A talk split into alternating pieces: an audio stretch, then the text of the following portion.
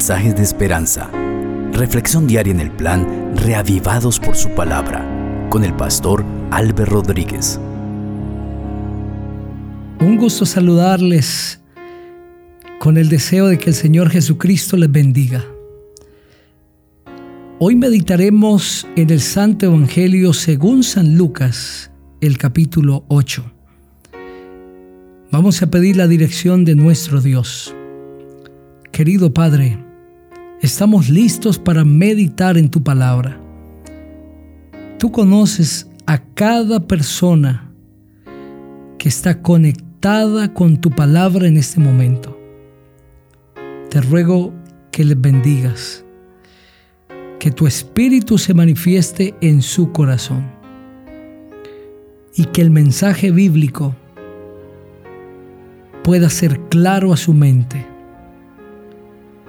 y que hoy podamos tomar decisiones para el reino de los cielos. En el nombre del Señor Jesucristo. Amén. Así dice el texto bíblico.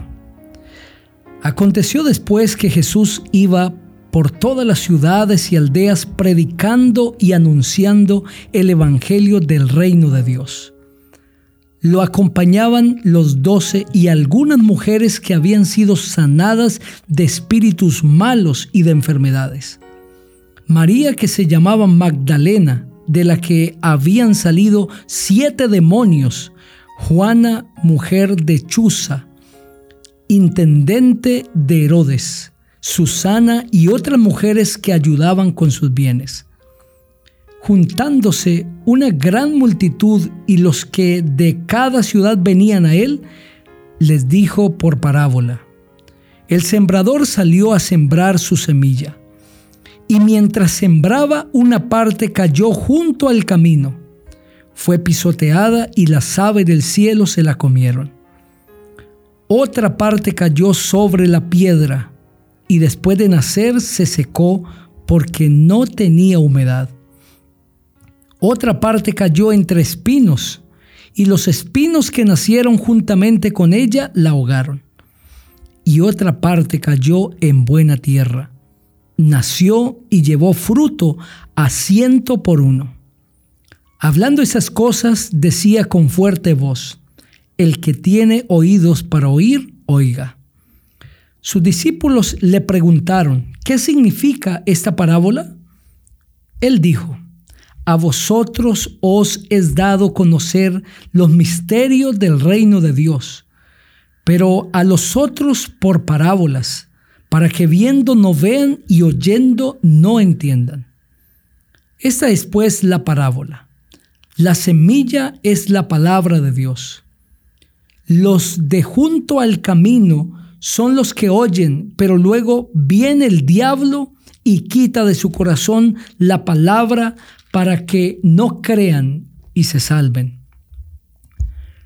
Los de sobre la piedra son los que, habiendo oído, reciben la palabra con gozo, pero no tienen raíces. Crecen por algún tiempo, pero en el tiempo de la prueba se apartan. La que cayó entre espinos son los que oyen, pero luego se van y son ahogados por las preocupaciones, las riquezas y los placeres de la vida y no llevan fruto. Pero la que cayó en buena tierra son los que con corazón bueno y recto retienen la palabra oída y dan fruto con perseverancia. Nadie enciende una luz para después cubrirla con una vasija, ni la pone debajo de la cama, sino que la pone en un candelero para que los que entren vean la luz. Así nada hay oculto que no haya de ser descubierto, ni escondido que no haya de ser conocido y de salir a la luz. Mirad pues cómo oís, porque a todo el que tiene se le dará, y a todo el que no tiene aún lo que piensa tener se le quitará. Entonces su madre y sus hermanos vinieron a él, pero no podían llegar hasta él por causa de la multitud. Y se le avisó diciendo, tu madre y tus hermanos están fuera y quieren verte. Él entonces respondiendo les dijo, mi madre y mis hermanos son los que oyen la palabra de Dios y la obedecen.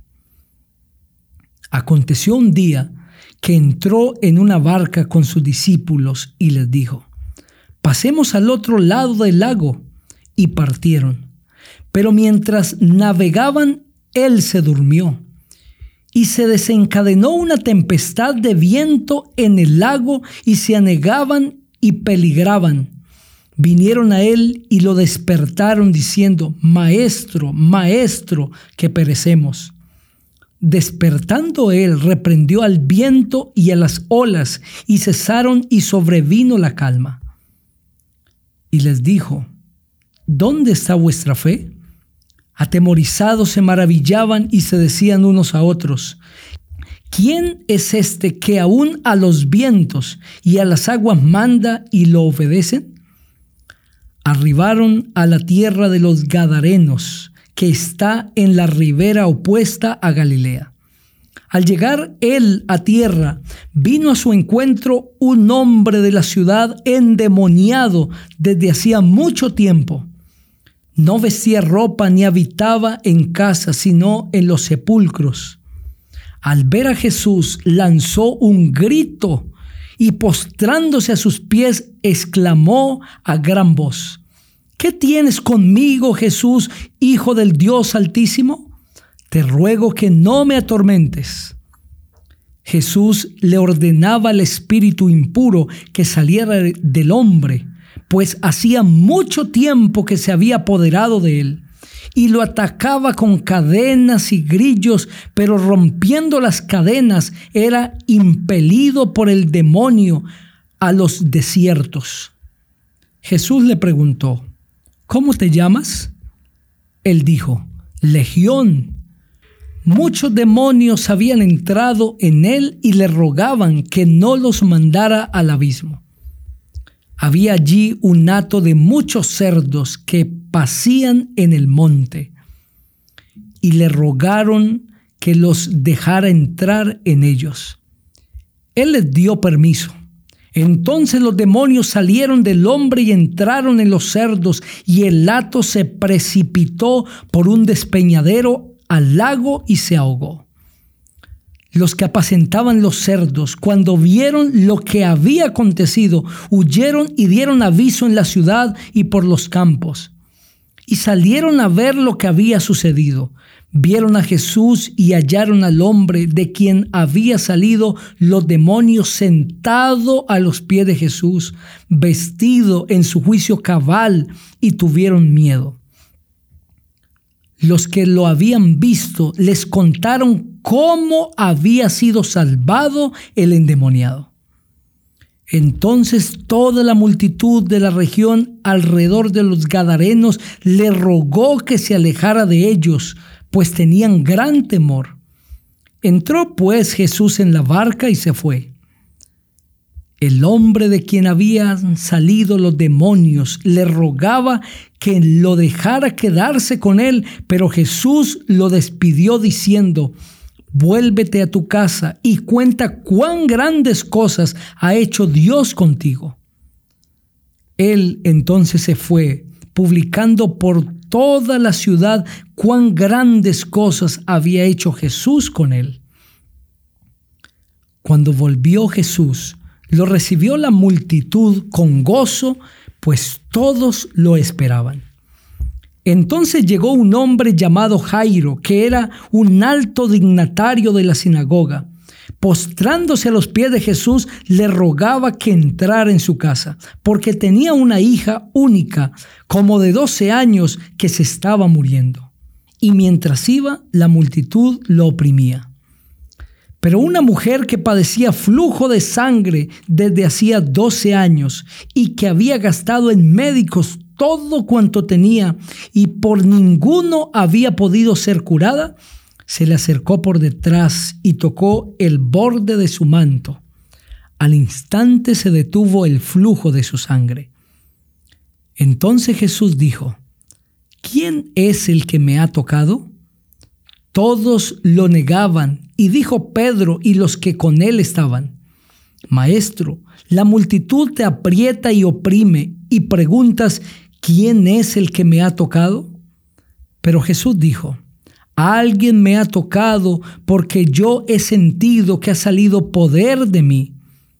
Entonces cuando la mujer vio que había sido descubierta, vino temblando y postrándose a sus pies, le declaró delante de todo el pueblo por qué causa lo había tocado y cómo al instante había sido sanada. Él le dijo, Hija, tu fe te ha salvado, ve en paz.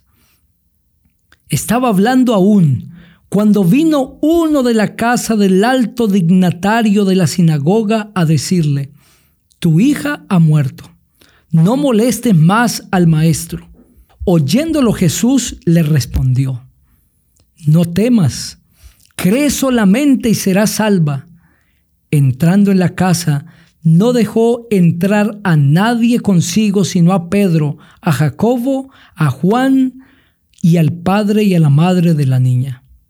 Todos lloraban y hacían lamentación por ella, pero él dijo, no lloréis, no está muerta, sino que duerme. Y se burlaban de él porque sabían que estaba muerta. Pero él, tomándola de la mano, clamó diciendo, muchacha, levántate. Entonces su espíritu volvió e inmediatamente se levantó y él mandó que se le diera de comer. Sus padres estaban atónitos, pero Jesús les mandó que a nadie dijeran lo que había sucedido. Amén. Qué maravilloso capítulo, con unos relatos extraordinarios, esperanzadores, llenos de bendición para los hijos de Dios. Ese capítulo nos recuerda que para Dios no hay nada imposible.